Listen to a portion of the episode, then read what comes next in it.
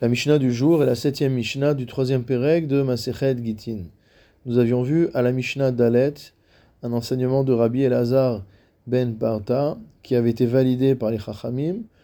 Cet enseignement nous disait que si jamais une ville a été euh, prise en siège, ou qu'un bateau a été pris dans une tempête, ou qu'une personne a été envoyée pour être jugée, pour un jugement capital, alors on considère que ils sont malgré tout Becheskat Kayamim, qui sont toujours là. Tant qu'on n'a pas la preuve que l'épisode s'est mal fini, on considère que cette personne est toujours vivante, que ce bateau est toujours là, etc. Dans le même ordre d'idées, voici ce que nous enseigne notre Mishnah Hamalve Ma'ot et a Kohen. Une personne qui prête de l'argent à un Kohen, Vet Halevi, ou alors à un Lévi, Vet Ani, ou à un pauvre. Liot Mafrish Aleem Mechelkan de manière à pouvoir prélever pour eux sur leur partie mot De quoi parle-t-on? On parle du cas où, si on prend l'exemple du Cohen, un Israël prête de l'argent à un Cohen, et donc ce Cohen a une dette vis-à-vis du Israël.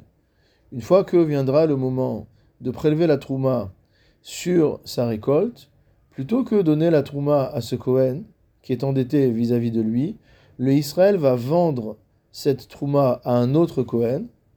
Donc le Kohen va lui donner de l'argent en échange de cette trouma et le Israël va garder cet argent comme étant un remboursement de la dette de l'autre Kohen.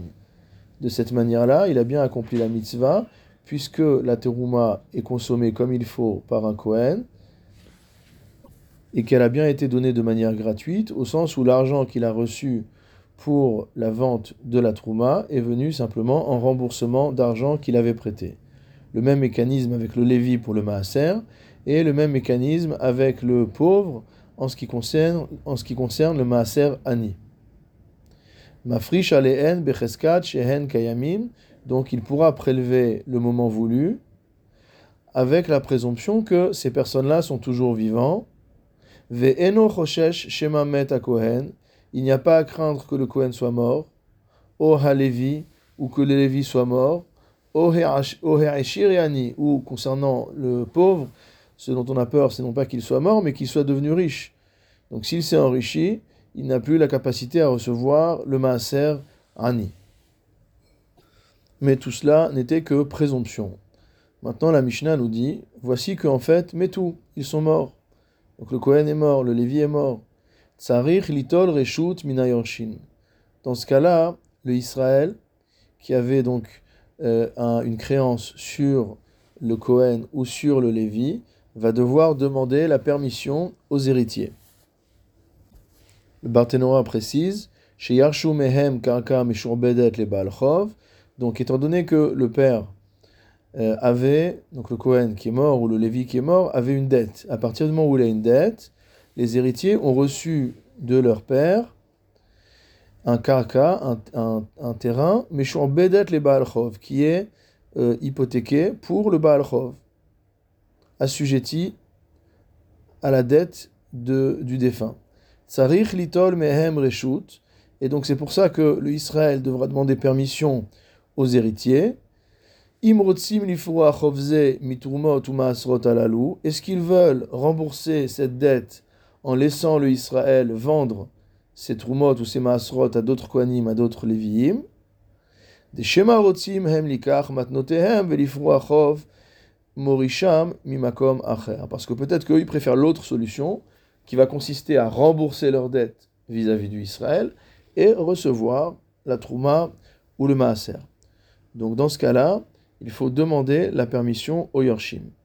Ve'im hilvan bifne. Par contre, la Mishnah nous dit que si la, euh, le prêt a été concédé au Kohen ou au Lévi ou au Hani, bifne beddin, en présence du beddin, donc devant un tribunal. Reshut minayorshim. Il n'aura pas besoin, le Israël n'aura pas besoin de demander la permission des Yorshim pour prélever sur la récolte et se rembourser de la dette que ces derniers ont vis-à-vis de lui. Pourquoi cela? Le Rav Keati rapporte l'explication de Rashi. Shiash koach beddin, car le beddin a le pouvoir, les hatil chovze à la keuna valalvia, de motamo imposer cette dette au Kohen et au Lévi, et de leur faire rembourser de cette manière-là, les fiches et takanatam hizo, parce que le fait de laisser le Israël utiliser cette récolte pour se rembourser est considéré comme étant une takana, comme quelque chose de favorable pour le Kohen et le Lévi, chez Maot le parce que cela permettra dans le futur qu'ils trouvent à nouveau de l'argent à emprunter. Tandis que s'ils sont stricts, s'ils sont rigides et qu'ils disent non, nous voulons te rembourser d'un côté et recevoir la récolte de l'autre, ce qui est moins pratique pour le Israël, alors dans le futur, ils risqueraient de ne pas retrouver de personnes qui acceptent de leur prêter de l'argent.